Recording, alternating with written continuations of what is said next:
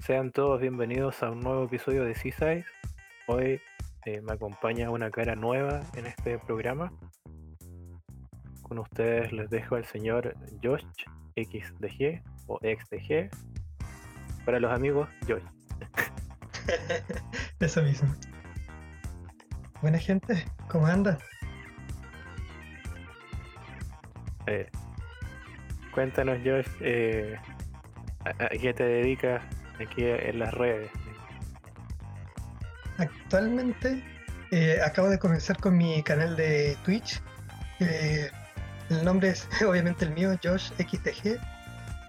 Y también juego para gladiadores de Piedra Bruja, un juego, juego de rol, eh, Dungeon, Dungeon and Dragons, quinta edición.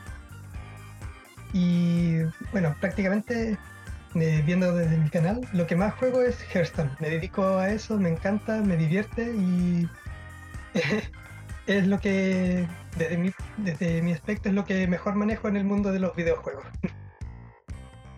Muy bien, el Gladiadores de Piedra Bruja igual eso en Twitch, ¿no es cierto? Ah, sí, así es. Eso en Twitch. También es una comunidad bastante grande. Están en Facebook, YouTube e Instagram. Pueden seguirlos por allí también. Ya. O sea, bien interesante porque no, no me ha tocado a nadie que hable eh, igual de esa parte de, de los juegos de rol más tradicionales. eh, De lápiz y papel. Que dice. Claro. "Oh, Ahora, lamentablemente es un mundo bastante grande y yo recién me estoy iniciando en ese mundo, pero quién sabe si más adelante pueda, pueda ayudarte hablando sobre ese tema. Muy bien, entonces, eh, como Josh mencionó, él pues, lo conozco ya desde hace tiempo y conozco su enorme pasión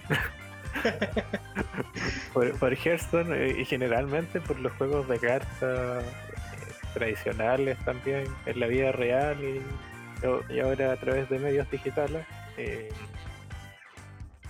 un poco dándole vueltas a, a que últimamente durante los últimos años ha sido muy recurrente ver un enorme crecimiento en la cantidad de juegos de cartas, de videojuegos de cartas que se lanzan eh, eh, al año o intentan tomar cierto lugar que, como todos sabrán, eh, el fenómeno comenzó con Hearthstone vamos a hablar eh, un poco de este tema.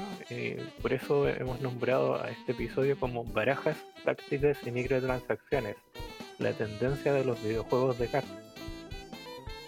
Así que, bueno, retomando, eh, y ya mencioné que comenzamos por Hearthstone. eh, Hearthstone es un juego que se lanzó el año 2014.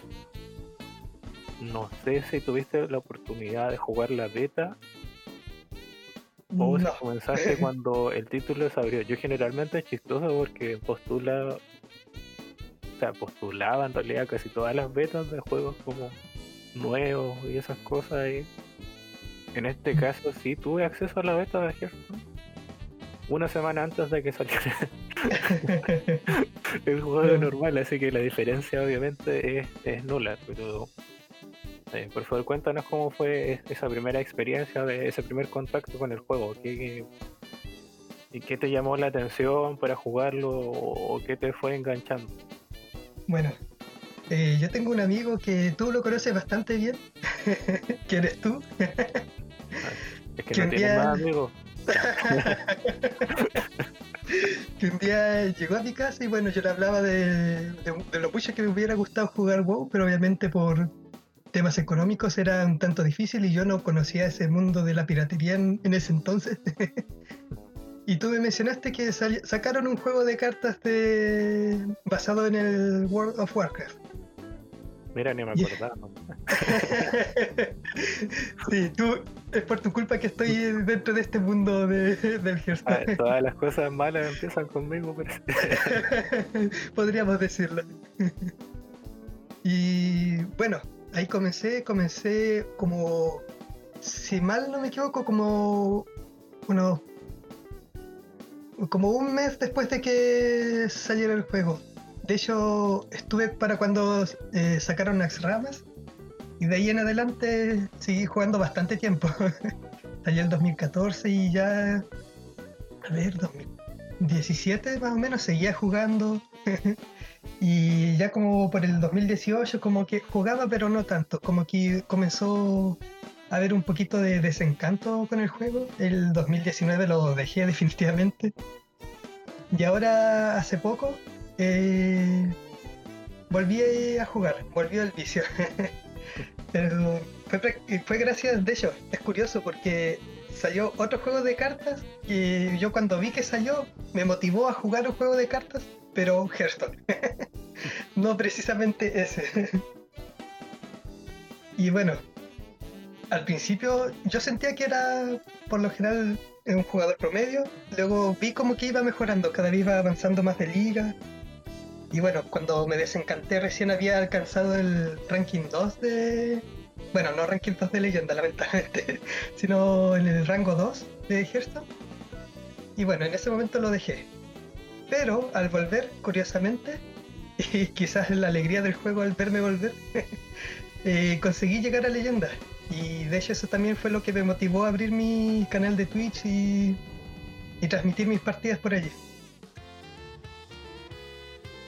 o sea, pero los que no saben, leyendas como el rango más o el rango más alto de, clasificación en el juego competitivo.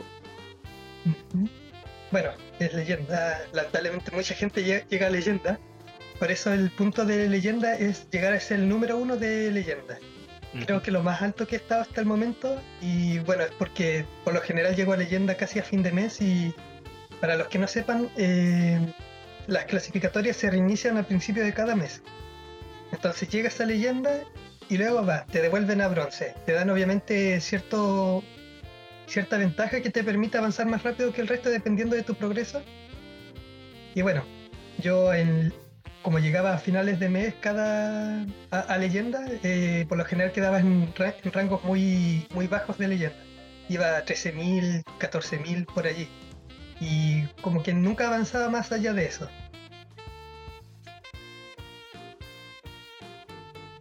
Sí, o sea, en comparación a, otros títulos con clasificación, las temporadas son mucho más cortas, así que igual requiere como una exigencia de jugar eh, de manera mucho más continua, diría yo. Sí, de hecho, bueno, ahora es un poco más rápido el proceso, pero en sus inicios el Hearthstone era un juego que te pedía demasiado tiempo era, era casi jugar todas las tardes para llegar a rangos muy altos de leyenda y, bueno, también para llegar a leyenda.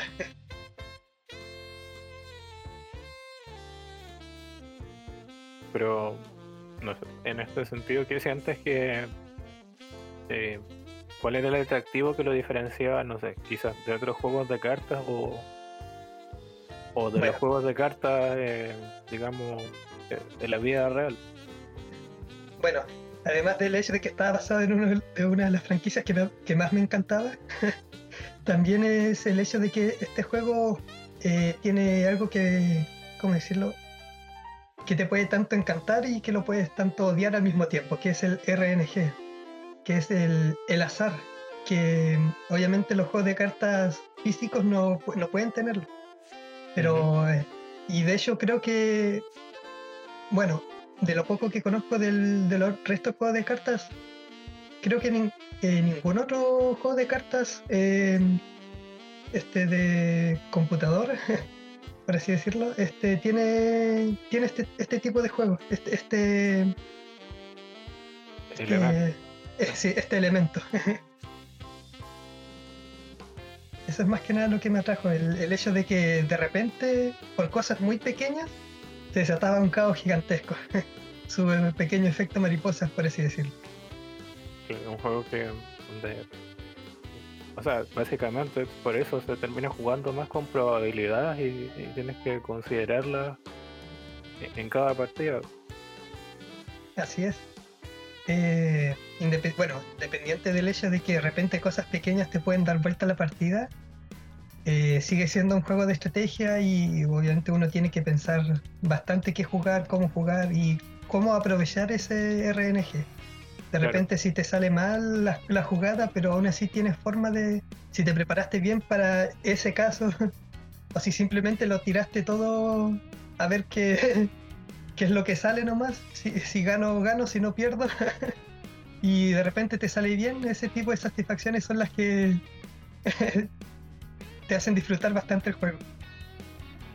Sí, yo creo que igual eh, parte del encanto, bueno, y de los juegos de estrategia, eh, digamos, relacionados con cartas que prácticamente todos beben de, de Magic. Salió en 91, si no me equivoco. Claro. Es que eh, es el hecho de que, claro, tienes un conjunto de cartas súper amplio y uno, o sea, o- igual se ocupa mucho como ahora y con el internet eso de ver que está en el meta o no y, en el fondo qué cartas sirven, pero eh, parte igual es como que tú vas armando tu baraja según eh, tus estrategias o, tus ideas de, lo que puede funcionar y vas combinando y probando distintas cosas. Y obviamente un incentivo siempre es que vas ganando cartas nuevas y en algunos casos eh, con las actualizaciones en juegos, expansiones en este caso en Hearthstone, van apareciendo nuevas cosas que van cambiando eh, el meta o las dinámicas o agregan cosas que antes no estaban y le van dando eh, vida al juego, lo que te hace sentir que eh, nunca se van a cerrar todas las posibilidades de, de lo que te puede ofrecer el juego. Bueno, eso como entre comillas porque esto quizás igual puede tener su impacto negativo. Claro, de hecho, bueno, eh, desde el punto de vista del meta, los creadores del Hearthstone, ellos dicen que el, el meta es algo que ellos, ¿cómo decirlo? No es algo que ellos vayan pensando, es algo que crean los jugadores. Eh, ¿Qué estilo de barajas son las mejores y las más óptimas? Al final eso lo ven cada uno de los jugadores y obviamente con la estadística y con todo lo que va todo lo que nos ofrece el mundo digital, vamos viendo qué es lo mejor.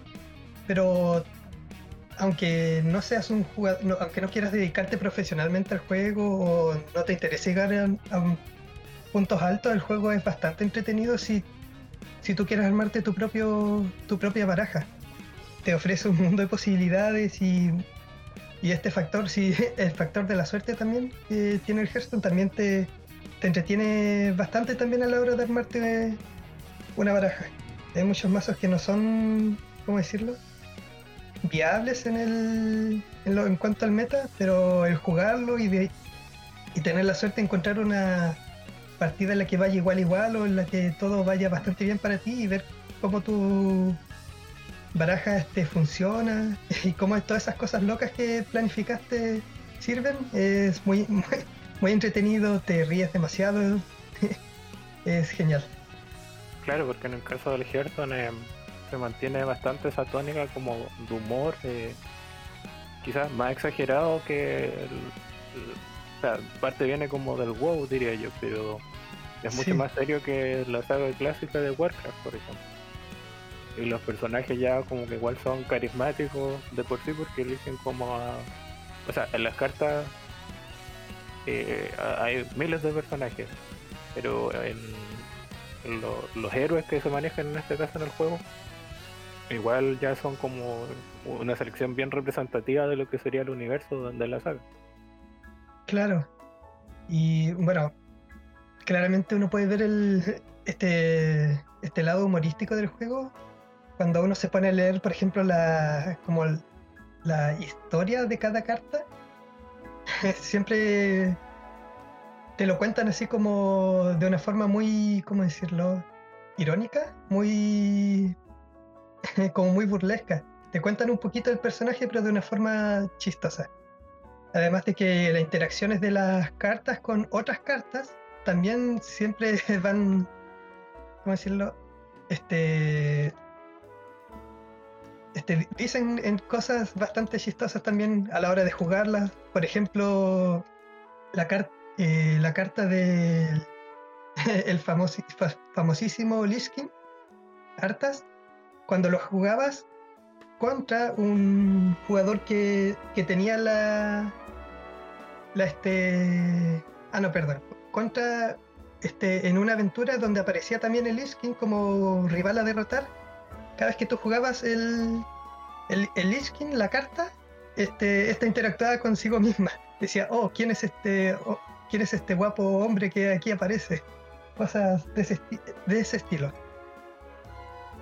Igual tiene como su atención a los detalles y a, reírse de, sí mismo en el fondo. Sí, busca mucho eso, reírse de sí mismo.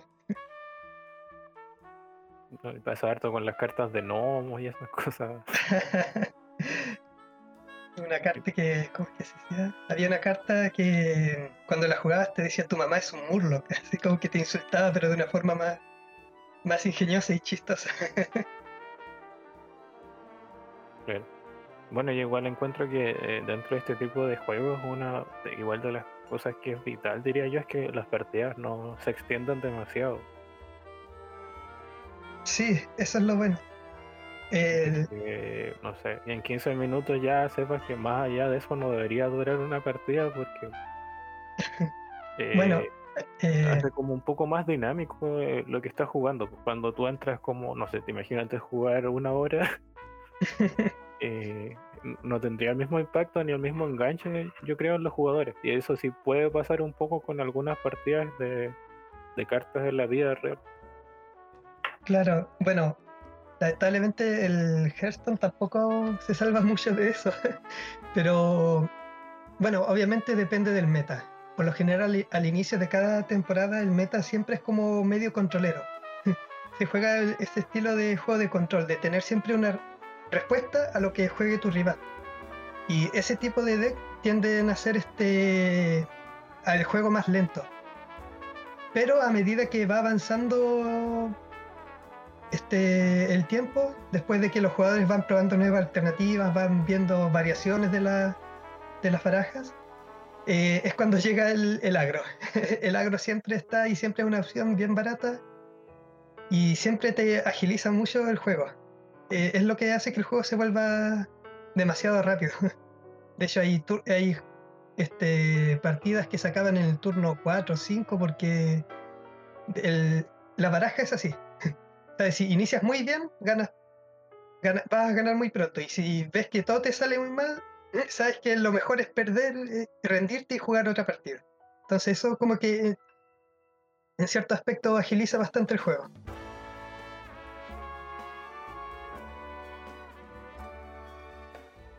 O sea, viendo esto, uno igual puede entender por qué el triunfo de, del título, digamos, ya en ese lejano 2014 donde para nada era frecuente ver juegos eh, de este estilo.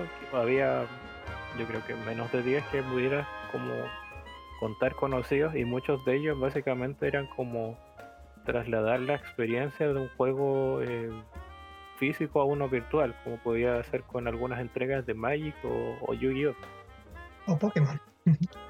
Pokémon eh, creo que fue un poco más tardío al final el, asunto en ese sentido. O sea, más allá de que, por ejemplo, en las Game Boy había juegos de, la primera generación de cartas. Claro, sí. Pero después de eso, eh, creo que hasta hace muy poco sacaron como una versión virtual del juego oficial. Mm. Sería como en 2018, 2019 probablemente. Que es algo que igual está pasando eh, con otros tipos de juegos de cartas. Ahora, por ejemplo, con en el caso de Chile, o, que, igual influye en México porque fue un, juego popular por allá también, en mitos y leyendas. el clásico de Pero, o sea, viendo de nuevo, retomando la idea de que eh, Hearthstone es un juego que impactó, eh, yo diría que falta mencionar eh, otros aspectos como la manera en que tú consigues cartas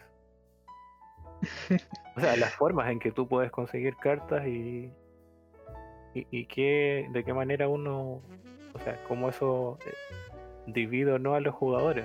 No sé si puedes mencionar un poco de eso. bueno, sí. Lo que pasa con el Hearthstone, y este es el punto que encuentro yo que es más débil, y que, bueno, es que es un juego caro. Eh, conseguir las cartas eh, cuesta mucho. De verdad que es un, juego que en sus inicios requería demasiado tiempo para llegar muy lejos y también para conseguir las cartas que querías. Ahora, eso con el tiempo ha ido cambiando, las recompensas han estado mejores, eh, la cantidad de oro que te entregaban, porque el, oro es el juego, o sea, es el dinero del propio juego que ganas jugando, cumpliendo misiones. Y esa es la alternativa para la alternativa de comprar cartas gratis, por así decirlo, porque al final igual estás entre comillas eh, trabajando por ese oro, oro. Y bueno, obviamente la forma más rápida es siempre pagar. Pero ese es el drama. Cuando, cuando el juego te, te pide mucho pagar para tener más, muchos podrían decir que vuelve el juego este pay to win, pagar para ganar. Por suerte, al menos yo lo siento así y muchos jugadores profesionales también. Eh, este no es el caso del Hearthstone. El Hearthstone no es un juego pay to win. Y de hecho, si uno se pone como a a ver las, las barajas que se jugaban antes con eh, en cada temporada, tras cada expansión, tras cada aventura, uno se da cuenta que siempre había la alternativa más barata, que eran los mazos agro, que era tener bichitos baratos y de fácil acceso para todo jugador, que te, que te permitían este, hacer combinaciones entre ellas, cartas bastante baratas para hacer. Pero obviamente el, si querías jugar algo más controlero, algo más mid-range, que es el otro arquetipo que, que se menciona también en, los juegos de cartas, en el Hearthstone en este caso. No estoy seguro si en todo será igual. Este, ahí sí costaba, costaba un mundo hacerse ese tipo de barajas. Claro, esas eran barajas como de que funcionan como en la mitad de las partidas, ¿no? Sí, o sea, como que su mayor fuerte era en términos medios. Sí, turno 5 en adelante. no, no, lo mencionaba, pero una baraja control en el fondo, o sea, igual lo explicaste un poco, sería eh, una baraja enfocada en que mantener como estable el tablero, eliminando o, contraatacando todas las cartas que ocupa el rival. Y una baraja agro sería, eh, igual lo mencionaste, no tan directamente que hacer la mayor cantidad de daño en el menor tiempo posible para cerrar la partida. Claro, de hecho esto lo podríamos como clasificar en un triangulito. y en donde cada una de las alternativas, en teoría, eh, es buena contra la otra. Por ejemplo, el control, en teoría, es bueno contra el agro. El mid-range es el, en teoría, bueno contra el control y el agro es bueno contra el midrange. Y es así como se, se mantiene un equilibrio en este en el juego, por así decirlo. Claro, eso de manera muy simplificada, obviamente. Sí, porque obviamente hay variaciones, hay términos medios, hay cosas bastante locas en el juego. Obviamente, sí, el juego es RNG puro. Pero viéndolo así, obviamente, eh, Gerson eh, bueno, inicialmente salió en PC, luego en dispositivos móviles. Y mm. obviamente eh, una apuesta importante dentro del juego, no sé, tú mencionaste el sistema de monetización eh, con la moneda del juego, que es el oro. Creo que después está la esencia para craftear cartas. Ah, sí, esa es la segunda opción, que es cuando cartas que no te sirven, tú las puedes transformar en, en esencia, en este polvo arcano creo que se llama, si no me equivoco. Bueno, el drama con, con hacer esto es que cuando quieres desencantar una carta, eh, cuesta cuatro menos de lo que te costaría la misma carta. Ese también es lo que impide un poquito tener avanzar con tus barajas.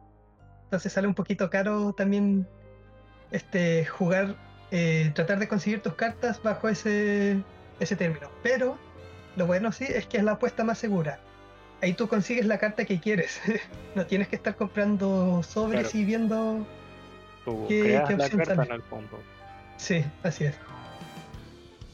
Pero igual te diría yo que obviamente no todos los jugadores, hay gran parte de que los jugadores que sí, no sé, compraban sobres, por ejemplo, o, luego empezaron a aparecer estos cosméticos también.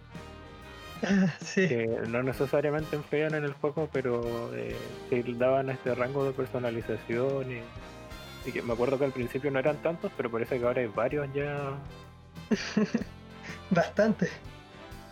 Creo que, que eh, eh, diría que una de las cosas que llamó la atención en realidad de otros eh, estudios para desarrollar igual juegos con un sistema eh, de progreso, de personalización y monetización similar.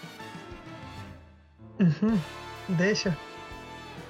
De hecho, no, no solamente está esa opción, sino que otra alternativa por la cuales algunos pagan también es para tener las cartas todas doradas. El efecto es el mismo, la función de la carta es la misma, la única diferencia es que es dorada. Y algunos de verdad que gastan bastante dinero solamente para hacerse una baraja completamente dorada. Que es como, o sea, eso eh, igual es propio de los juegos más tradicionales de, Claro.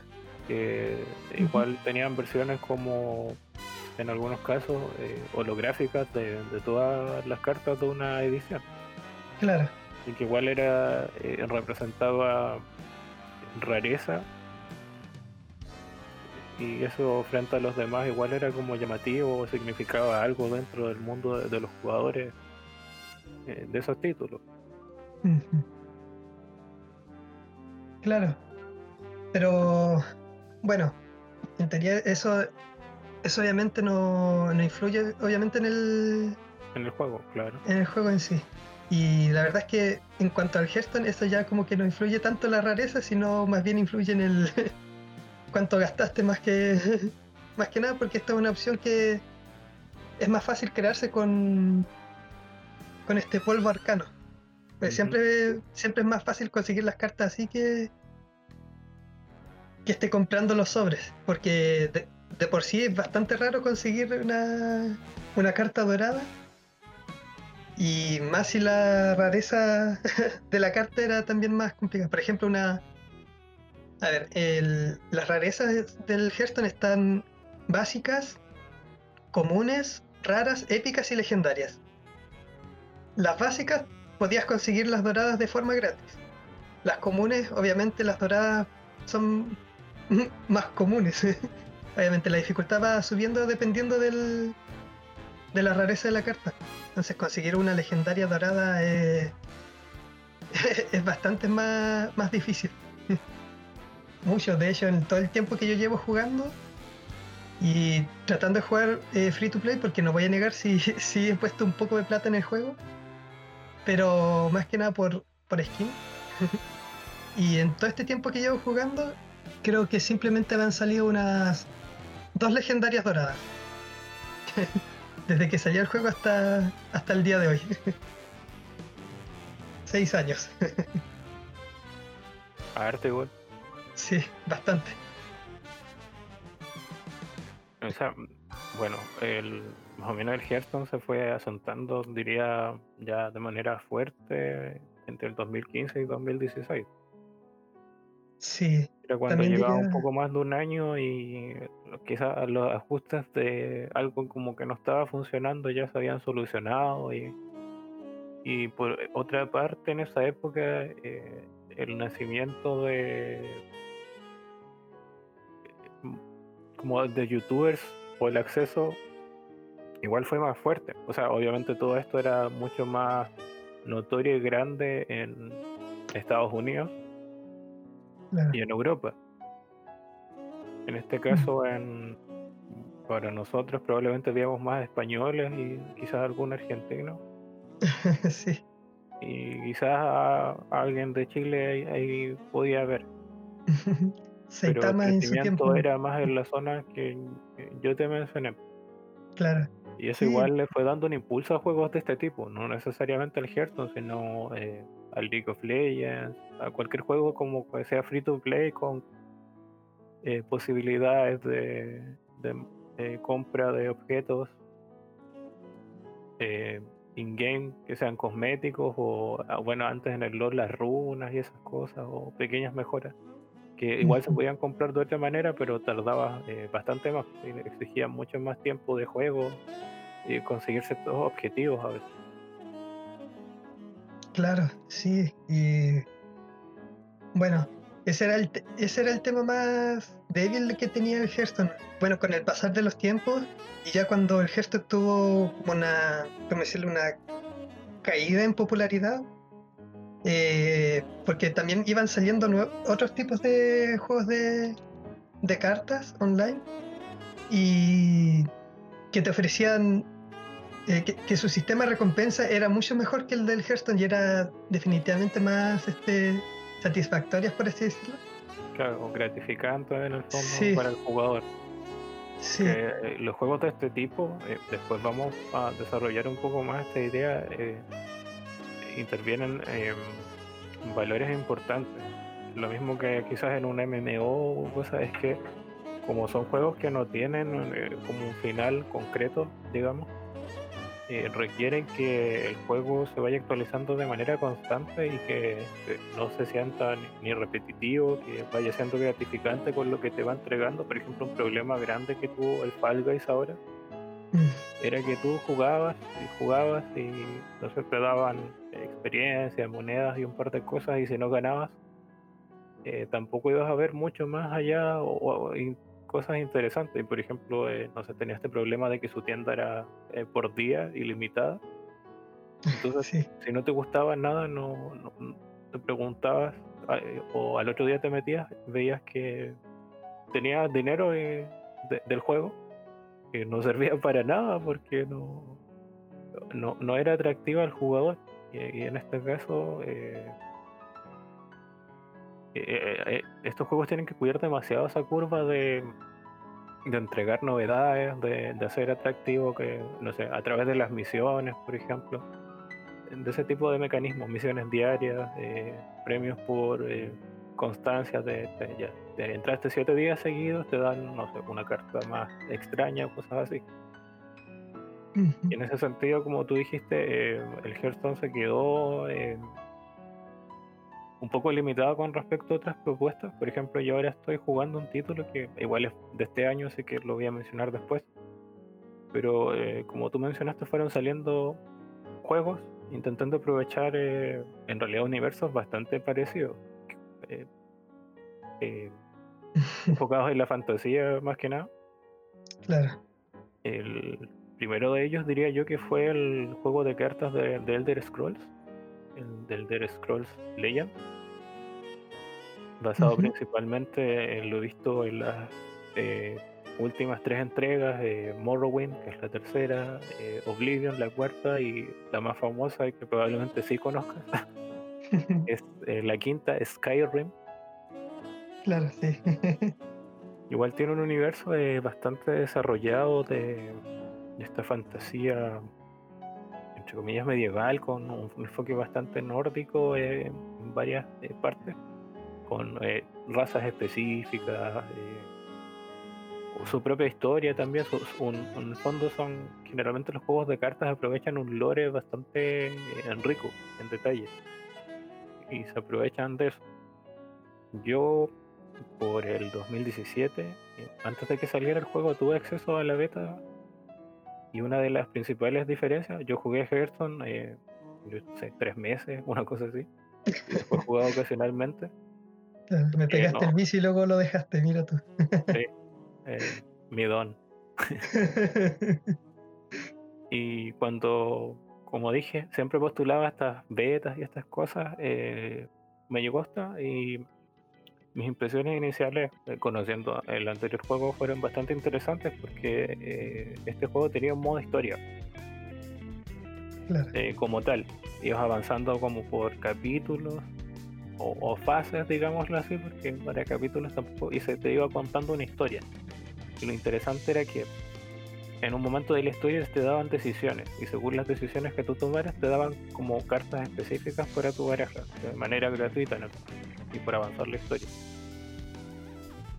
Y eso igual era como eh, bien atractivo porque Hearthstone no tenía eh, nada muy parecido más allá de estas expansiones que ponían como las aventuras creo. Sí aventuras que iban saliendo. que eran como temáticas con digamos con cierta historia donde ibas como enfrentando niveles para a- a llegar a, a jefes. Pero en el fondo todo igual en esta línea de, de cómo se jugaba el juego habitualmente Claro.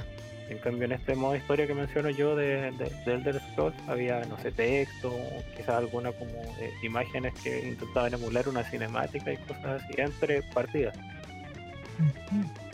Lo otro que era llamativo era como que dividía el tablero y solo podías, si tenías una carta del lado izquierdo, solo podías atacar cartas del lado izquierdo. Entonces tenías como una, era un poco más estratégico en ese sentido al limitar tus opciones. Claro.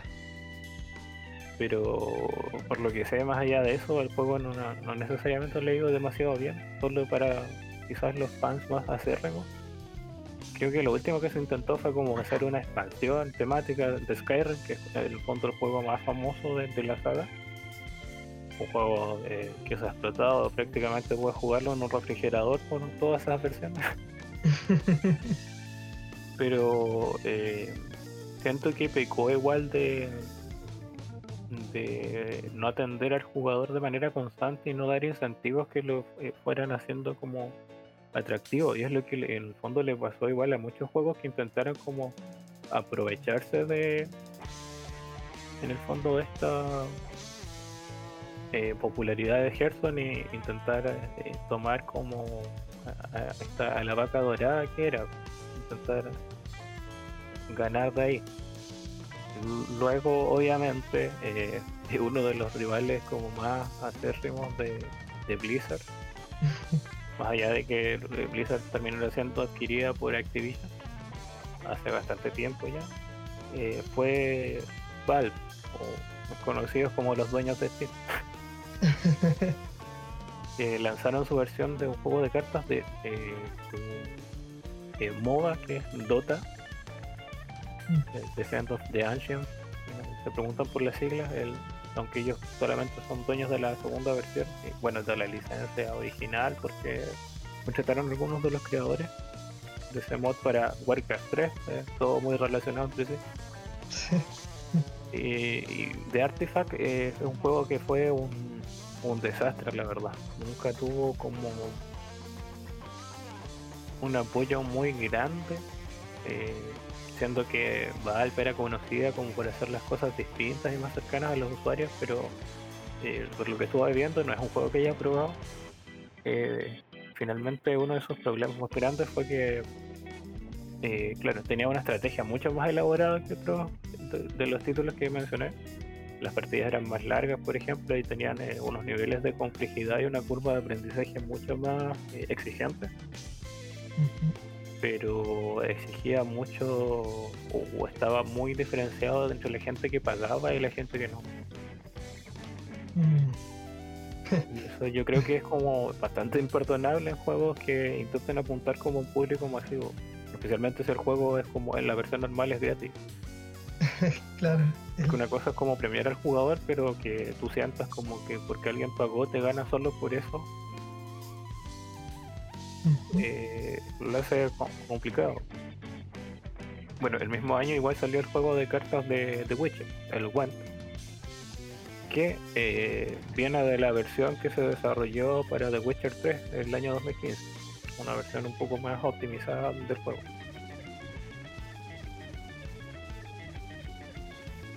Y el Gwent igual eh, sufrió algunos de estos problemas de a pesar de que CD Projekt siempre ha sido- tenido como buena crítica por parte de cómo actúa frente a los usuarios y últimamente no así frente a sus trabajadores que sabemos que eh, existe una explotación laboral bastante fuerte con el bueno el que se va a lanzar ahora el Cyberpunk 2077 y eh, el título en el fondo o sea, era atractivo porque el universo de, de Witcher es súper carismático. Eh, lo saben quizás quienes vieron la serie, quienes llegaron por la serie, quienes han jugado a los títulos y probablemente el que más ha jugado es The Witcher 3 en todo caso. Claro. Y, y tiene un carisma distinto porque igual sus raíces y de donde bebe eh, muy distinto a lo que estamos acostumbrados a, estar basado como el folclore polaco. y, igual tiene como esta eh, humor un poco más sarcástico, eh, un poco crudo, que le da un atractivo distinto a, a otros títulos. Por ejemplo, el, el juego de Elder Scroll era bastante serio igual en lo que mostrado. Tú mencionaste que la parte lúdica estaba era muy fuerte en Hearthstone. Sí. En este caso, Gwen tenía esto, pero siendo un juego que en realidad tiene una mecánica bastante interesante, que es como juntar la mayor cantidad de puntos en, al mejor de tres rondas. Y debiendo administrar bien tus cartas, porque eh, entre rondas no puedes robar eh, si cambiaste todas tus cartas y cosas así. Le dan como un valor a, a veces decir, ya pierdo esta ronda para ganar la que sigue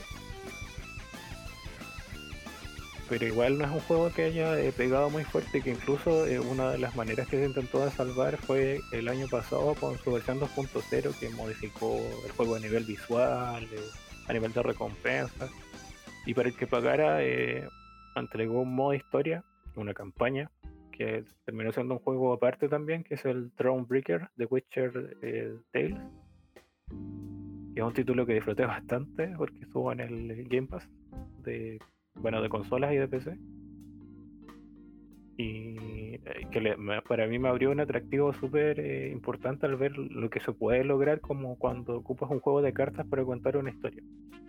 Aunque probablemente eso sería posible con universos como similares al de The Witcher, por la riqueza de, no sé, batallas que habían a nivel de historia, porque igual iba eh, recreando sucesos de los cuentos.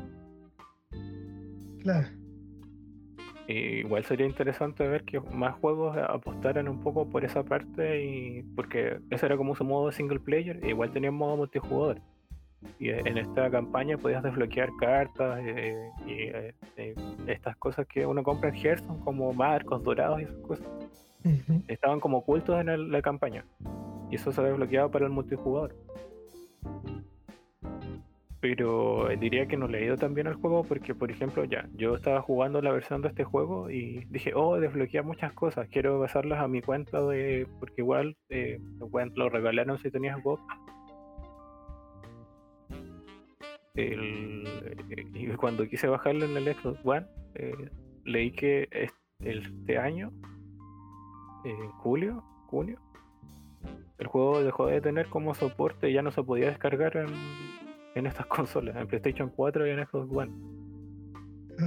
lo cual nos advierte que eh, no ha tenido eh, una recepción como constante como para mantener los servidores y el soporte en esta versión. Solo estando disponible ahora en PC y en la plataforma eh, de la compañía que es GOG.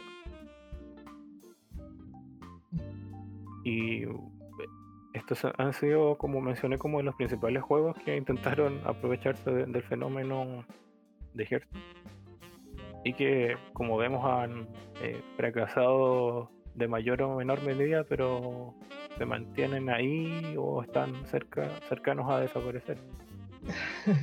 pero así llegamos a que el, año pasado, si no me equivoco, lo voy a confirmarse. se lanzó, no, este año, y con un eh, periodo de beta. Eh, de verdad uno se confunde con qué, ha sido el 2020 porque hay, de enero a marzo son como años distintos a lo que sigue después. Eh, Riot Games lanzó un título llamado Legend of Runeterra y causó furor en los servicios de streaming como Twitch o YouTube y esto sucedió eh, de manera paralela a, un proceso que estaba viendo el Hearthstone que tú nos vas a contar. Claro. Sí, bueno, el mayor rival de, del Hearthstone eh, ha sido Riot. Eh, pero bueno, yo encuentro que el Hearthstone te encanta mucho, te puede llegar a encantar mucho eh, ese factor del, azar, del RNG. Pero también puedes llegar a odiarlo mucho si, si sientes que eh, que eso muchas veces es lo que está afectando tu victorias. Y bueno, en, el, en ese periodo de tiempo en donde yo comencé como a desencantarme con el juego, es cuando iba sintiendo que el juego no estaba, ¿cómo decirlo? Eh, no estaban como atendiendo muy bien a las necesidades de los, de los jugadores. Ya se, veía mucho que el juego era demasiado caro para jugar, eh, se necesitaba demasiado tiempo, y de verdad que era demasiado tiempo para llegar a niveles altos, rangos altos. Y las expansiones que iban saliendo eh, arruinaban un poquito el, este, el juego, porque el meta que se creaba era como muy... apuntaba a un solo lado. Entonces se veía mucho de lo mismo. Y eso fue lo que hizo que uno se fuera desencantando con el juego y de hecho varios jugadores también le, les, les pasó, varios youtubers eh, que habían, eh, por ejemplo, había uno muy famoso y que, y que era muy bueno, en, eh, un youtuber español que estuvo en la selección nacional de Hearthstone, Evangelion, que prácticamente dejó por completo el, el Hearthstone. ¿Cuándo lo dejó? La verdad es que no podría decirlo claro con este decirlo eh, el, momento exacto y no solamente él también creo que había otro que se llamaba Snoopy que también era youtuber ahora no creo que él no jugó mucho en el, eh, de manera profesional ni en los mundiales ni nada así otro jugador que también lo dejó también español porque bueno eran los españoles los que más en el los que le iban mejor en cuanto a Hearthstone en YouTube de, los de habla hispana. Y que. Eso pasó el año pasado, estoy viendo. Sí. Como a mediados del año, principios del año pasado. Claro. Bueno, también le pasó a. a Feeling. que uno también de los. Encuentro yo que es el youtuber más famoso, si no me equivoco, de Hearthstone. Aunque él no jugó muy mucho tiempo de manera profesional, siempre el Hearthstone fue como su, su, mundo. y bueno, todos los, a medida que pasaba esto, y que el Hearthstone iba desencantando a la gente, a sus jugadores, se, se veía como estancado, y las aventuras y las expansiones que iban saliendo como que no, no, ayudaban demasiado al juego. Eh, bueno, ahí fue cuando comenzó a surgir un nuevo estilo de juego que también funcionaba un poquito con este RNG, no tanto como al nivel del Hearthstone, obviamente. Y que también era de estrategia. Y que curiosamente no era un juego de cartas. Eh, todo comenzó con la salida del juego, eh, el Dota Auto Chess. Cuando salió ese juego, muchos jugadores de Hearthstone comenzaron a, jugarlo. De hecho, veía canales de youtubers este, tanto españoles como estadounidenses que que su canal iba principalmente dedicado al, al Hearthstone y que luego comenzaron a colocar Auto Chess. y como que sí encontraron este más satisfacción en este tipo de juegos. Y bueno, luego el Dota Auto Chess comenzó a prometer este un, su propia versión, su juego individual del Dota. Bueno, obviamente con los mismos campeones, pero porque esto empezó como un mod dentro del juego. Sí, pues, comenzó como un mod dentro del juego, así que dijeron que iban a sacar su propia versión.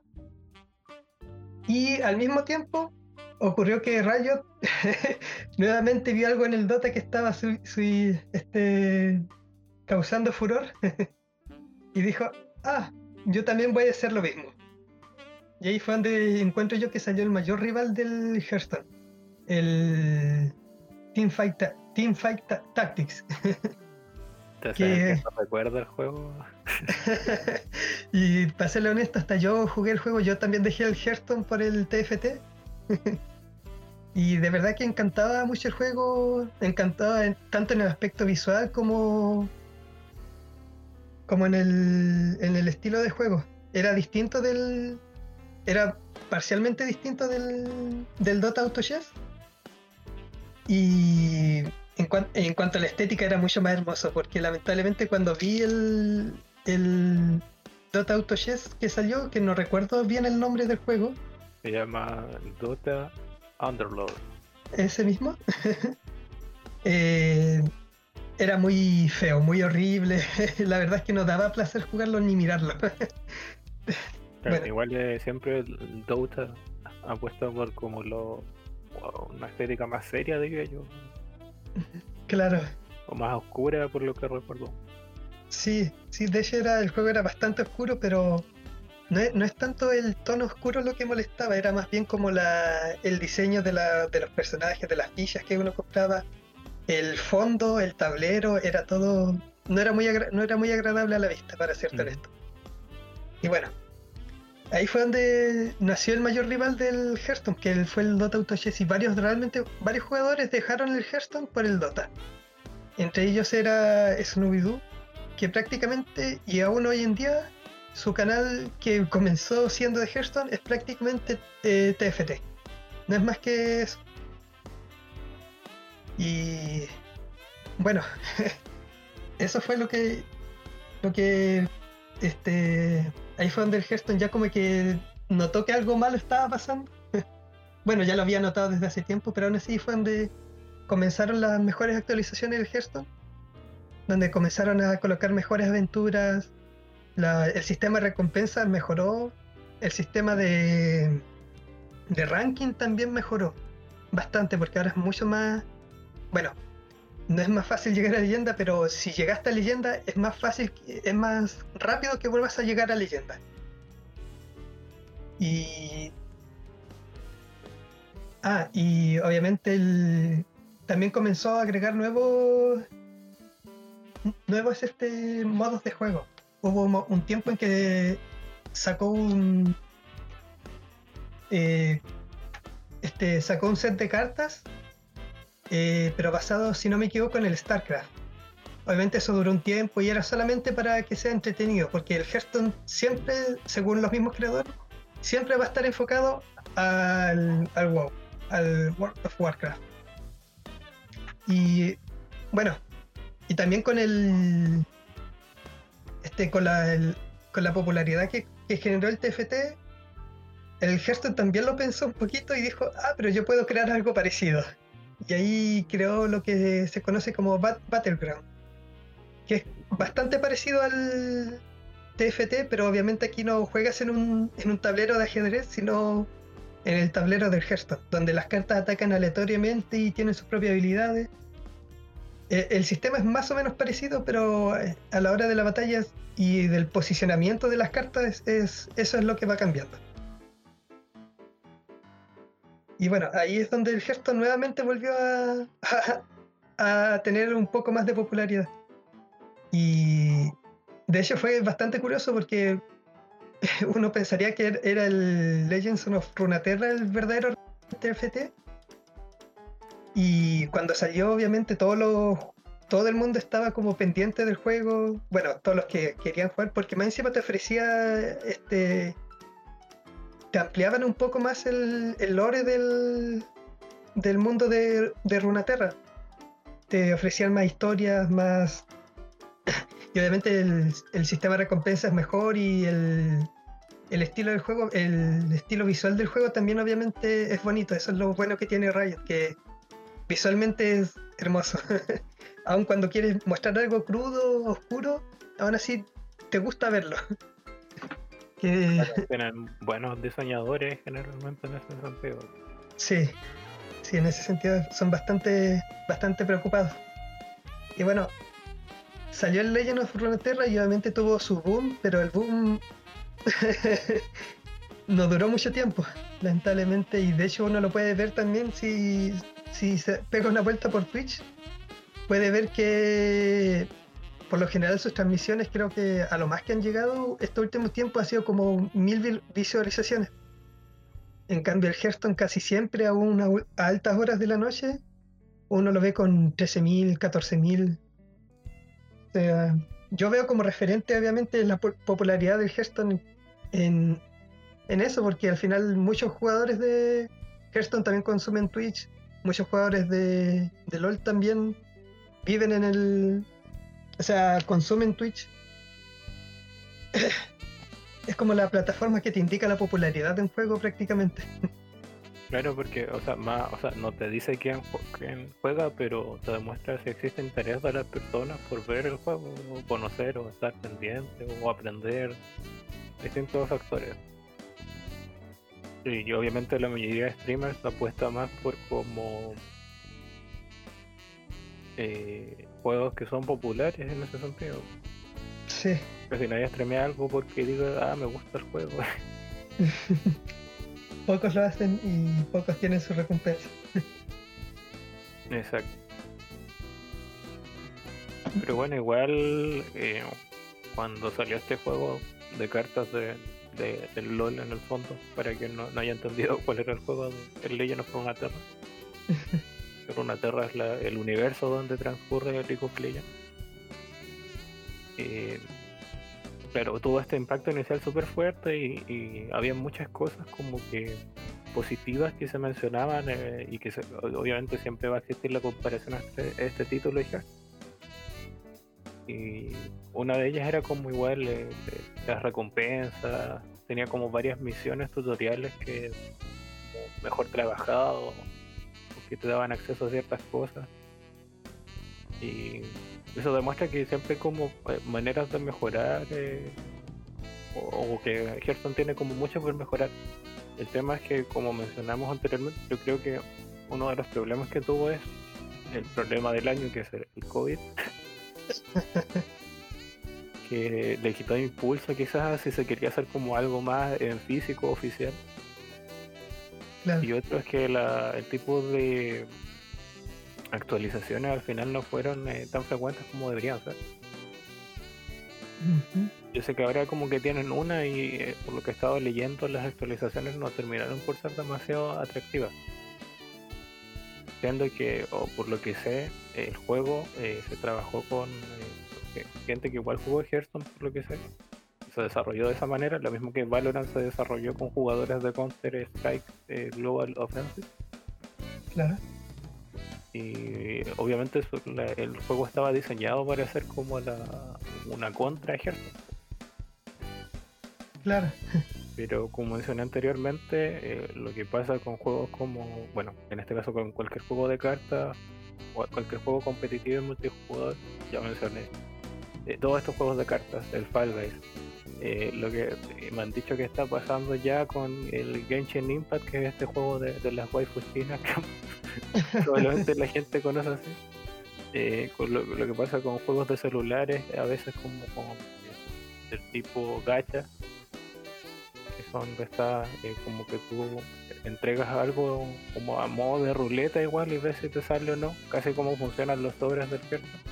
O con MMO es que si no existe como una condición de que el juego se haga atractivo de manera constante o te entregue cosas nuevas o te sea gratificante, al final eh, la escapada de usuarios es grande. Más si tiene modos eh, serios como tú mencionaste que son el, clasificatorio.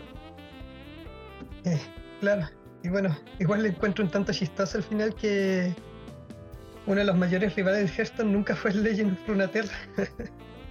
Bastante curioso, pero bueno, al final si lo ves bien desde cierto, desde cierto aspecto son un tanto parecidos porque funcionan con este factor del RNG que quizás eso es lo que principalmente es la mayor popularidad del Hearthstone que es lo que hace que el Hearthstone sea tan popular entre los juegos de cartas que tiene su grado de, ser imprevisible sí, es lo que hace que cada partida sea distinta del, de la otra y que y que independiente de que sepas que contra qué te estás enfrentando, aún así puede hacer que cualquier cosa pase.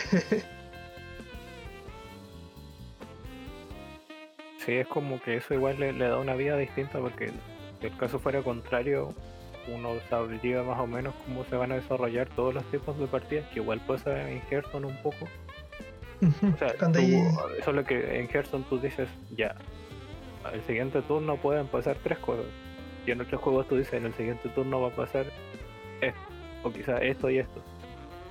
Bueno, en uh quizás no sean tres cosas, sean cinco o seis. pero pueden ser muchas cosas dependiendo de tu rival.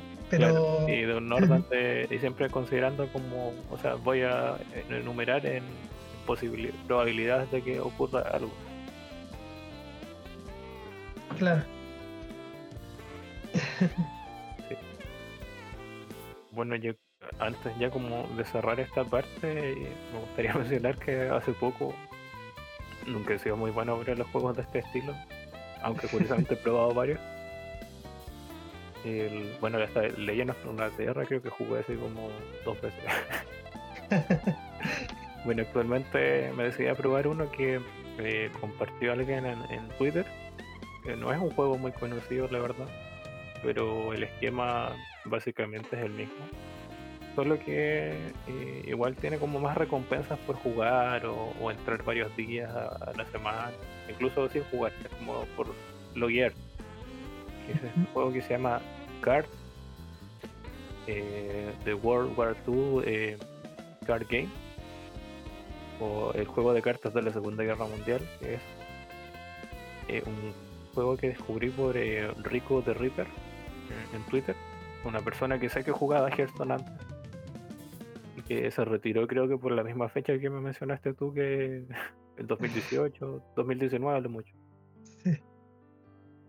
Y bueno, es un juego bastante interesante. Eh, mezcla un realismo extremo por eh, representar a los bandos de la Segunda Guerra Mundial. Tienes a este, bueno, Estados Unidos, Inglaterra, Japón, Alemania, la Unión Soviética y, si no me equivoco, Francia. Y como lo que puedes hacer es hacer barajas mixtas. Y solo como mixta igual está Italia, como para complementar barajas, porque tiene menos cartas y todas esas cosas.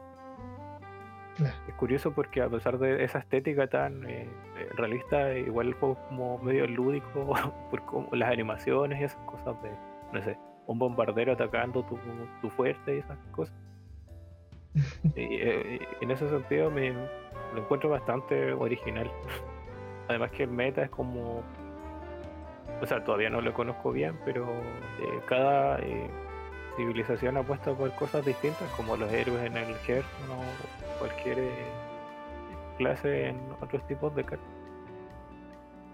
Y de verdad me parece interesante. Es un, claramente un juego mucho más pequeño en presupuesto y esas cosas que todos los que he mencionado probablemente sea estado un estudio indie, no, lo tengo tan claro. Pero de verdad yo lo recomiendo como para darle ahí una, mirada, si, te gusta, en este caso, la historia o, los juegos de este tipo. Además que no exigen mucho, creo que sí tiene competitivo ahora, pero... Eh, bueno, nada tan elaborado. bueno, todo juego de cartas puede terminar teniendo competitivo tarde o temprano. Claro, es como que le da, es que eso igual le da una vida distinta a la gente que quiere profundizar en este tipo de títulos. Bueno, al final como, como dicen los, los mismos creadores de Hearthstone, el competitivo lo crean los jugadores y si los jugadores quieren va a haber competitivo tarde o temprano. claro, un punto importante que se me olvidó mencionar sí es que, claro, estoy, hemos estado hablando como de el Hearthstone, ese impacto eh, juegos que intentaron imitarlo, pero la verdad es que, y, en parte por lo que tú mencionas del RNG, esta mecánica de cartas ha ido eh, introduciéndose en otros tipos de juegos también, quizás de manera como híbrida. Eh, generalmente ocurre como que se mezclan RPGs con el uso de cartas. Esto pasó con el Paper Mario de 3DS. Ocurre con juegos indie y sagas como el eh, Steam World Quest, que es un juego de aventura, incluso con eh, juegos de.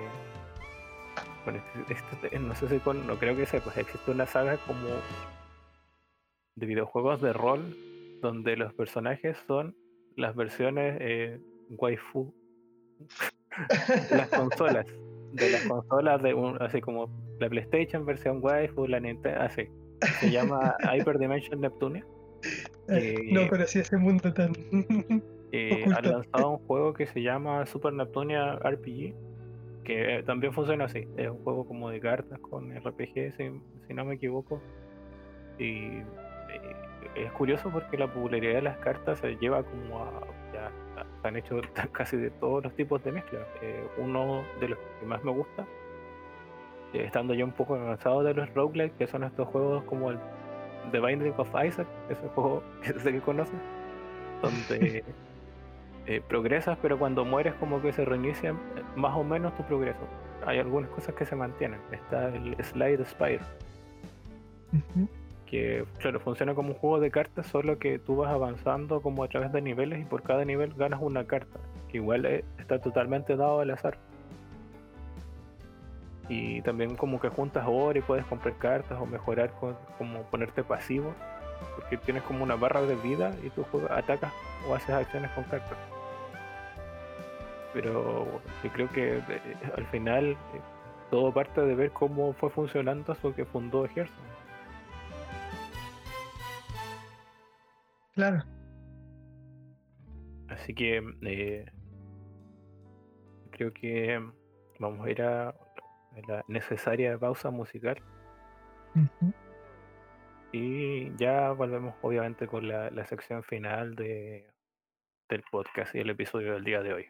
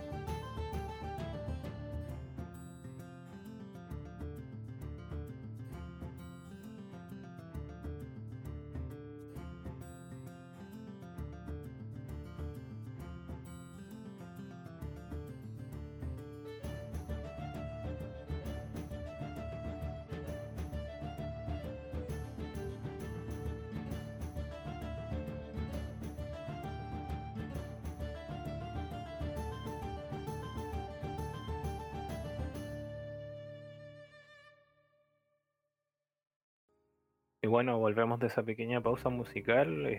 espero como siempre que hayan disfrutado de, mi pequeña selección para este episodio. Y vamos ya con las clásicas preguntas de cierre del programa. En este caso, la más básica. Obviamente no te voy a preguntar qué juegos parecidos al Hearthstone conoces porque ya creo que nombramos todos. O todos los más conocidos, incluso uno que ni siquiera es conocido. Sí. Es algo bastante curioso. sí, pero ah, ya. Josh, ¿a qué estás jugando? Bueno, actualmente, además del Hearthstone, eh, juego Dungeon and Dragons. Dungeon and Dragons, perdón, mi, English. la voz de dragones, ¿no? Sí. Quinta edición, por cierto, por si se lo preguntan. Eh, soy realmente nuevo en este mundo, eh, a pesar de que llevo ¿cuántos? Unos cuatro meses, aún así es, es un mundo tan grande que es como muy difícil decir que, que en este tiempo he, aprendido. Eh, bueno, como dije antes, lo juego con, en Gladiadores de Piedra Bruja, aunque si bien ahora nos vamos a dar un pequeño receso, creo que como en dos semanas más volveremos a jugar los días sábados. Pueden verlo en el canal de Twitch de Piedra Bruja. Y de hecho hoy día jugamos la final.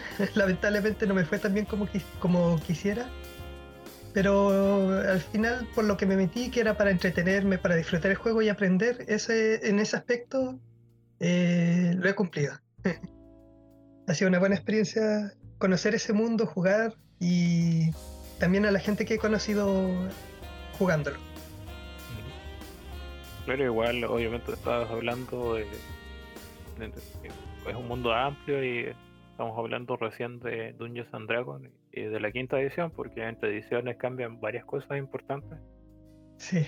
Incluso hay como una edición intermedia que está la 3.5 que se ha jugado harto y la 4 como que tuvo eh, poca recepción lo que más o menos me informaba, porque igual le conoce a harta gente que rolea y claro, eh, igual hay más juegos de rol que en donde todo cambia también. Pathfinder, eh, la llamada de Cthulhu, o, o como quieran llamarlo, porque obviamente... El Cthulhu, sí. le digo Cthulhu, ¿no? sí, yo también, ¿no? Y, o sea, como mencionaba, hay varios tipos de, títulos y en el bundle de HIO eh, habían varios de, corte casero. Eh, que obviamente no vas a pillar y que no son famosos, pero que igual deben ser disfrutables, obviamente en estricto inglés. claro, bueno, el, mundo del rol es un mundo amplio, gigantesco, y lo bueno es que hoy en día ha ido también creciendo. Si bien eh, se sabe que este juego es más disfrutable jugarlo en vivo, cada este, de forma física. Eh, la internet hoy nos ofrece algo, varias plataformas en las cuales jugar, varias formas de conectarnos entre jugadores. Y bueno, como tú decías, también hay distintos tipos de juegos de rol. Entre esos hay también el juego de rol llamado feminismo. Está de más decir de qué trata. Incluso My Little Pony tiene juegos de, rol, por si no lo sabía. claro, no, y rolear siempre requiere eh, desarrollar algunas habilidades como no sé, la actuación, la personificación, el contar historias, como igual la creatividad, la creatividad se, da como mucho a lo, a lo social y como tú mencionas, eh, herramientas como Discord que son como plataformas estables para conversar, conversar entre personas. O las que eh, Deck 20, ¿cómo es?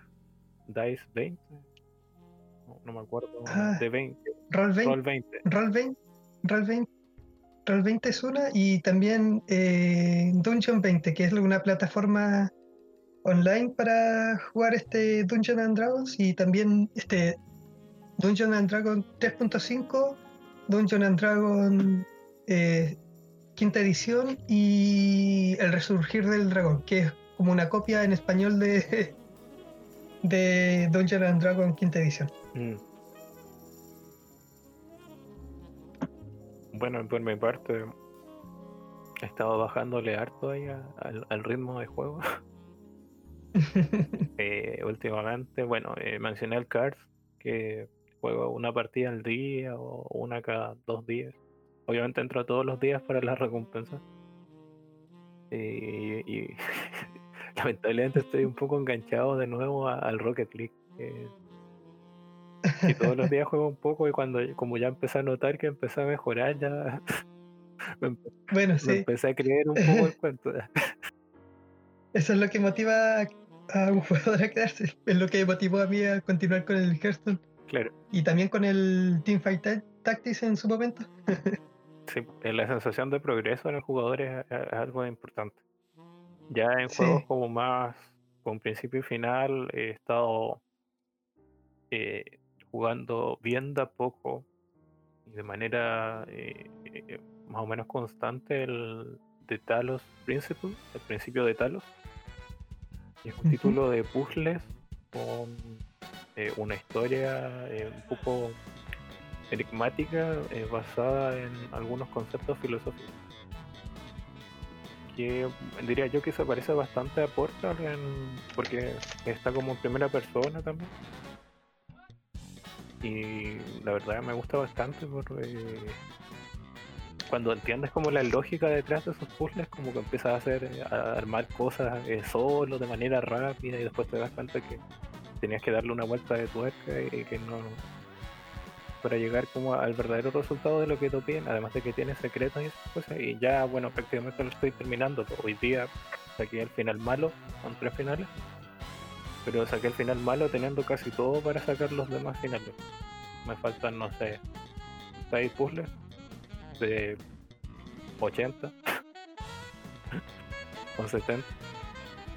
Entonces es un título que ha sido una grata sorpresa. Lo que sí es mucho más largo que jugar Portal 1 y 2 juntos.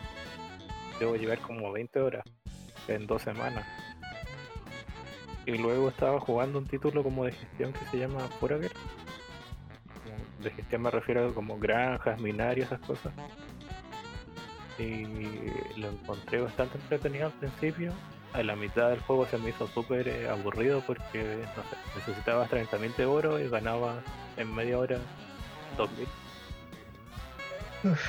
Porque necesitas oro inicialmente como para comprar, eh, expandir como la, tierra donde te puedes mover, son como islas.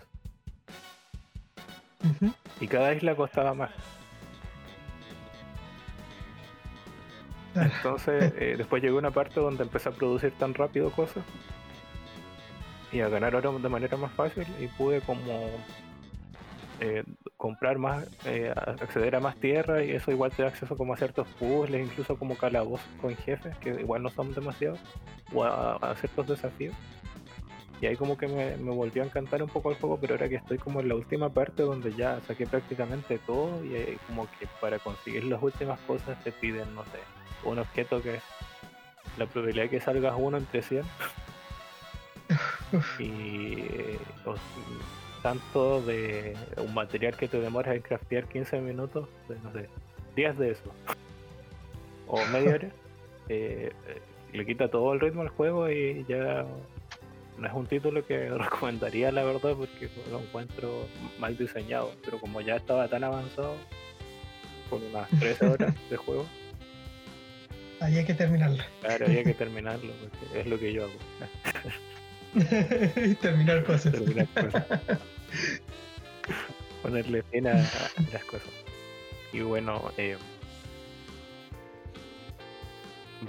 tenemos un comentario del último episodio eh, donde estuvo Spiegel en iBox que no podía ser de otro más que la Inditeca Podcast. Jeff para los amigos.